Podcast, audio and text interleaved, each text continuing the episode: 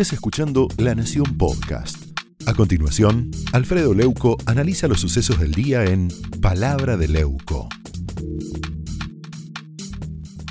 Hoy eh, Patricia Bullrich, eh, Waldo Wolf, distintos dirigentes de Juntos por el Cambio estuvieron en Bariloche y sufrieron una especie de escrache eh, por parte de, bueno, algunos grupos identificados con los sectores que se autotitulan mapuches, pero encabezados por el hermano de este, Maldonado, eh, en este caso por Sergio Maldonado, que le acusaban de asesina a Patricia Burri. Enseguidita nos va a contar los detalles y qué hacía Patricia allá y vamos a poder ver las imágenes.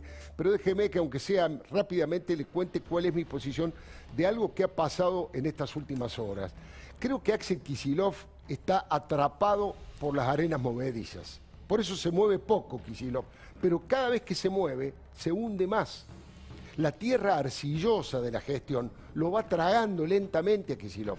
Le va a costar salir de ese lugar antes de ser engullido en su totalidad. Hay que recordar que su tarea como ministro de Economía lo consagró como uno de los peores y de los más fanfarrones de la historia nos hizo perder fortunas a los argentinos y siempre en nombre de la emancipación antiimperialista le llenó la cara de billetes a los acreedores de todo tipo. Pero hoy la administración del gobernador es tan deficiente que su imagen negativa crece geométricamente en el corazón del electorado de la provincia de Buenos Aires. Su codicia por el poder absoluto para la cámpora lo llevó al peor de los caminos. Miró para otro lado ante el tráfico de vacunas, las aplicaciones VIP y clandestinas y puso en manos de la militancia la responsabilidad de la inmunización.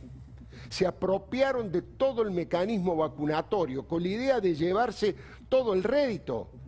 Pero fue de tanta la mala praxis que sembraron que en realidad están cosechando imagen negativa y rechazos a granel.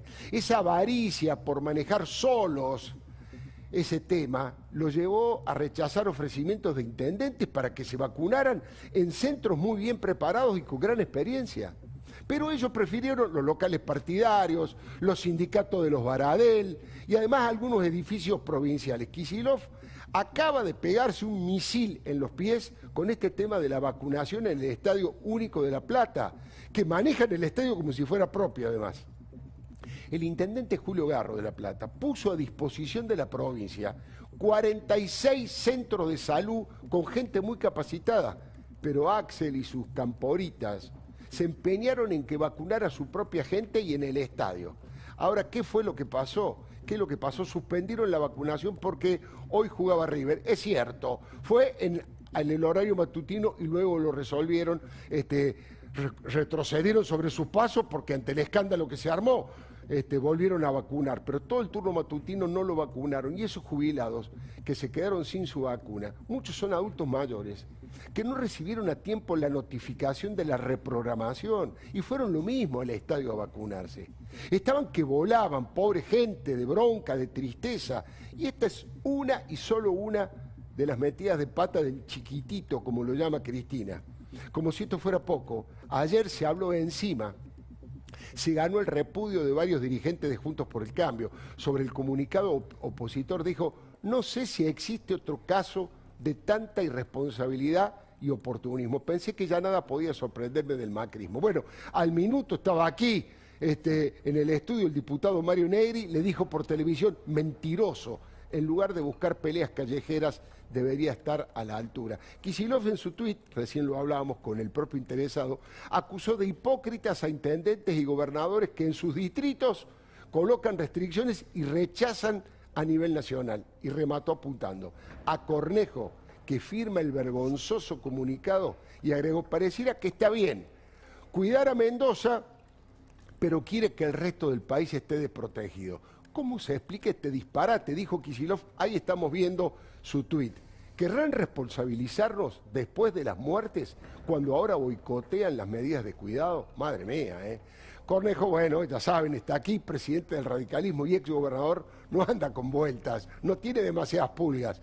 Rápidamente le contestó, vergonzosa es tu gestión, vacunados VIP y sumale a los bonaerenses sumidos en una ola de inseguridad tremenda y vos siempre mirando para el costado. Fracasaste y no te querés hacer cargo. Bueno, Patricia Burrit utilizó la ironía en su contragolpe, ¿no? Hay que enseñarle a leer a Kisilov. Se ve que la facultad aprendió números y no lectura. Lo que planteamos es que hay que cuidar la libertad, la economía, la educación y la salud. Es decir, hay que tener una cuarentena responsable, pero no un cierre y una restricción que nos vuelva a destruir como pasó el año pasado con la cuarentena eterna.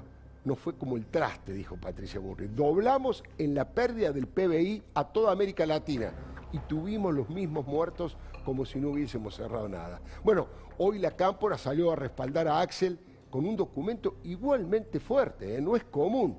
Aseguraron que Juntos por el Cambio busca el colapso del sistema financiero eh, y del sistema eh, sanitario y además usan esto para dividir con odio a la sociedad y que tiene una perversidad y una mezquindad que corresponde al trabajo y a la solidaridad que ellos llevan adelante.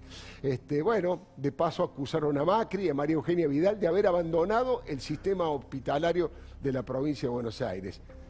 Y agregaron que Juntos por el Cambio se niegan a tomar medidas para cuidar a la gente porque anteponen su ambición y su egoísmo. Ahora le voy a preguntar a Alfredo con eso, pero hoy, hoy Axel es el hijo putativo de Cristina y el instrumento político de Máximo. Jamás en su vida fue peronista, pero tuvo que aprender la marchita de apuro porque fue designado vicepresidente del Partido Justicialista. Hizo un giro ideológico inverso al de Amado Vudú. El delincuente condenado y exministro de Economía pasó del liberalismo de Alzogaray al marxismo cristinista de Mentirita. Y Axel pasó de enseñar marxismo en la facultad a las 20 verdades de Perón. Fue meteórica su carrera. ¿eh? Se afilió en febrero al Partido Justicialista y un par de semanas después fue elegido en la conducción junto a Alberto Fernández. Todo eso ocurrió en un santiamén. Por eso los derechosos duros y ortodoxos como Guillermo Moreno o Julio Devido le tienen tanta bronca.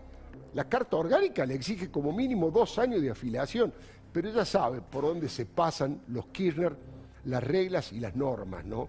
Pasó de ser un ideólogo de la agrupación de izquierda universitaria Tontos pero no tanto, a gobernador de la provincia que más votos le apostó históricamente al peronismo. Por eso hasta los intendentes lo miran con recelo y sospecha. Lo ven como un sapo de otro pozo, como un bicho raro, pero todos atacan vertical y disciplinadamente lo que ordena Cristina. Todos callan y miran para otro lado, pero no sabemos si lo van a ayudar a salir de estas arenas movedizas de la mala gestión que lo tiene atrapado. Le doy mi palabra. Esto fue Palabra de Leuco, un podcast exclusivo de La Nación. Escucha todos los programas de La Nación Podcast en www.lanacion.com.ar. Suscríbete para no perderte ningún episodio. Estamos en Spotify, Apple Podcast, Google Podcast y en tu reproductor de podcast favorito. Seguí escuchando La Nación Podcast.